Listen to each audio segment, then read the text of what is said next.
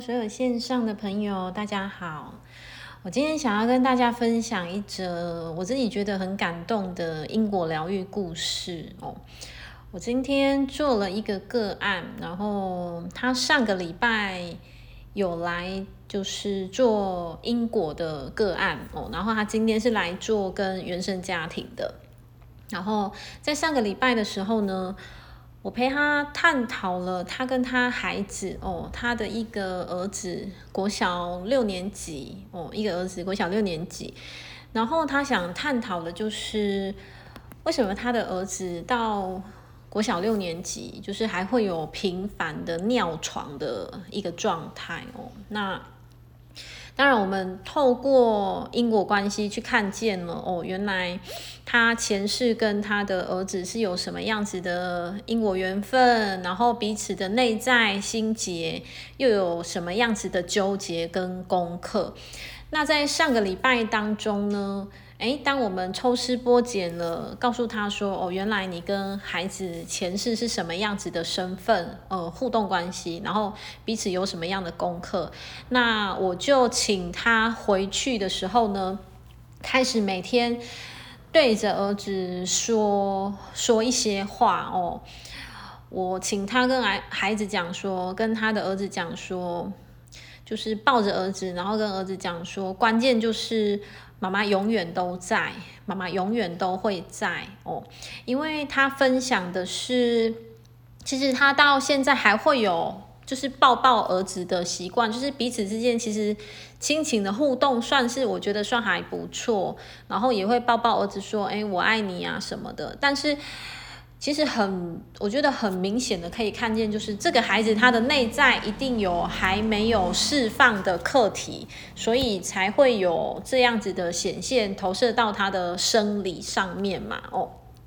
所以我给他的一个疗愈的关键词就是你。不止抱着你的孩子，然后不止跟他说我爱你，你还要跟他讲说，亲爱的宝贝，你一定要记住，妈妈永远都在。然后我让他跟孩子讲说，不管之后孩子可能每呃到不同阶段，可能成家立业啊，就是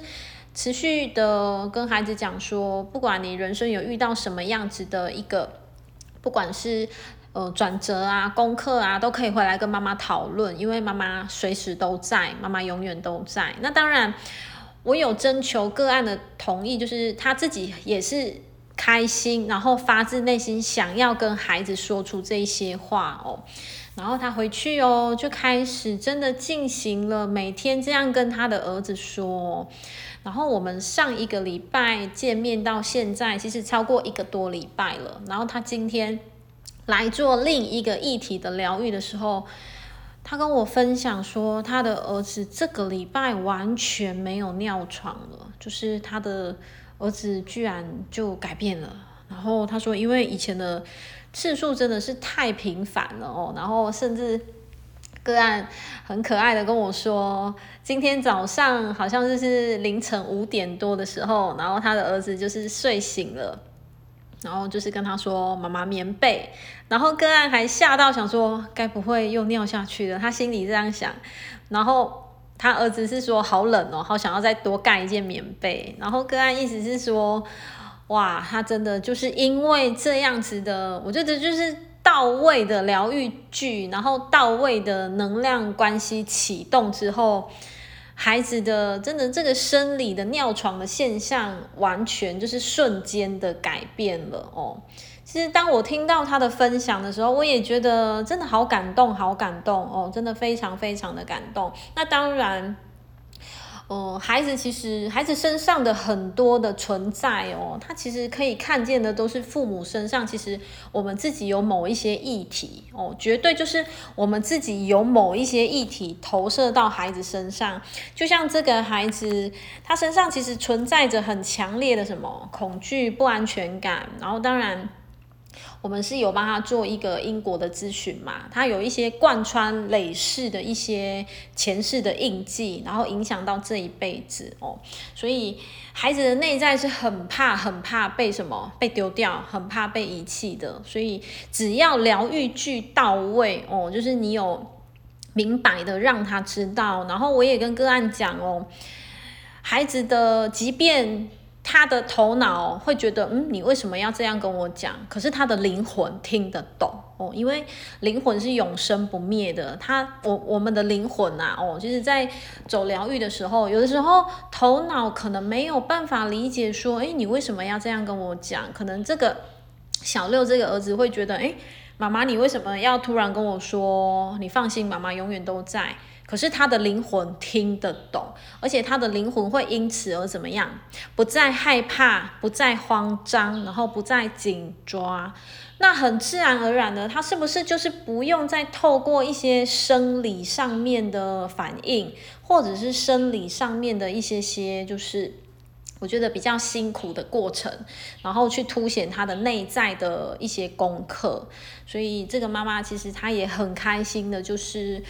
为此哦，不管她疗愈她自己的内在也好，或者是因为孩子的一些议题，她其实在身心灵已经一直在找办法，一直在找办法，一直在找该怎么办。她一直想要该怎么去协助孩子哦。那当然，回归到这个个案妈妈的身上，我们也是有探讨了一些。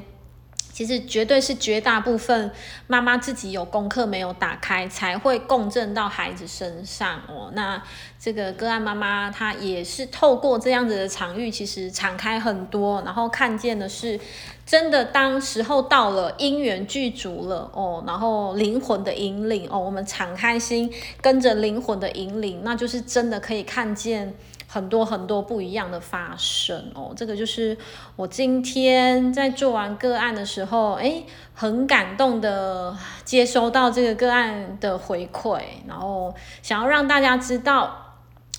很多时候或许哦，我们看似的一直以为孩子就是有问题，或许我们就会觉得很想骂他说，你怎么小六了，都国中了，你还尿床，就是会一直想骂他，然后。孩子可能也会觉得我也很懊恼啊，我也很不想这样啊，哦，然后可能帮帮他什么，看什么吃什么要补身体啊，还是怎么样？但是我觉得真的还是要找到一个什么根本哦，因为许多时候我们也很常分享的是什么？外在的生理哦，它绝对都是来自于内在心灵的投射哦。你内在心灵的投射会跑到外在的生理，那外在的生理呢？它同时又会怎么样？你看哦，就像这一个儿子，他可能外在的生理尿床嘛，然后他可能就会开始自卑啊，然后开始觉得。开始也跟着批判自己了，然后开始可能也接收到，比方说可能接收到家人的指责啊，他可能内心又会更萎缩他自己，所以生理跟心理他们是完全相辅相成的哦。我们没有办法说一昧的只是去医我们的生理，而不管我们的心理哦。像这个我今天分享的就是一个很典型的个案哦，很典型的例子，想要让这样想想要让大家可以朝着。更多内在的觉察面下去做一个深思跟探索哦。好，那我今天想跟大家分享的这个疗愈个案就分享到这边喽。那持续呃可以追踪我的频道，我会再陆续分享我们的心灵悄悄话。谢谢大家，拜拜。